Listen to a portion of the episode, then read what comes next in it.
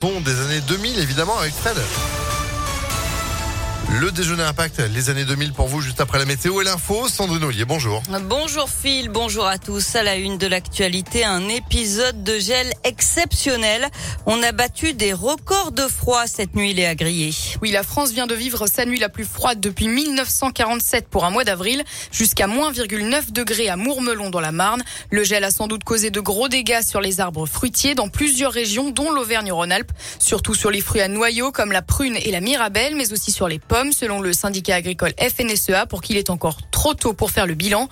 La Méditerranée et la vallée du Rhône auraient été épargnées grâce au Mistral. Les vignobles de Bourgogne semblent aussi avoir subi peu de dégâts. Une bonne nouvelle quand même, le risque de coupure d'électricité a finalement été écarté pour aujourd'hui. Le gestionnaire des lignes à haute tension RTE redoutait des coupures d'électricité à cause de la forte demande face à ces températures très basses.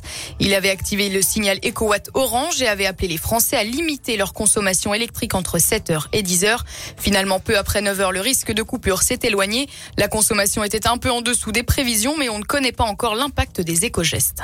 Et le système électrique français est sous tension. Cet hiver, on le rappelle, 27 réacteurs nucléaires sur 56 sont indisponibles. L'an dernier, un épisode exceptionnel de gel en avril avait déjà touché les agriculteurs et fait perdre une bonne partie de la récolte. Le Premier ministre Jean Castex a évoqué hier l'ouverture, si nécessaire, d'un fonds d'urgence pour les départements les plus concernés. Et dans ce contexte, les experts climat de l'ONU publieront cet après-midi leur éventail de scénarios pour limiter le réchauffement et ses impacts déjà dévastateurs.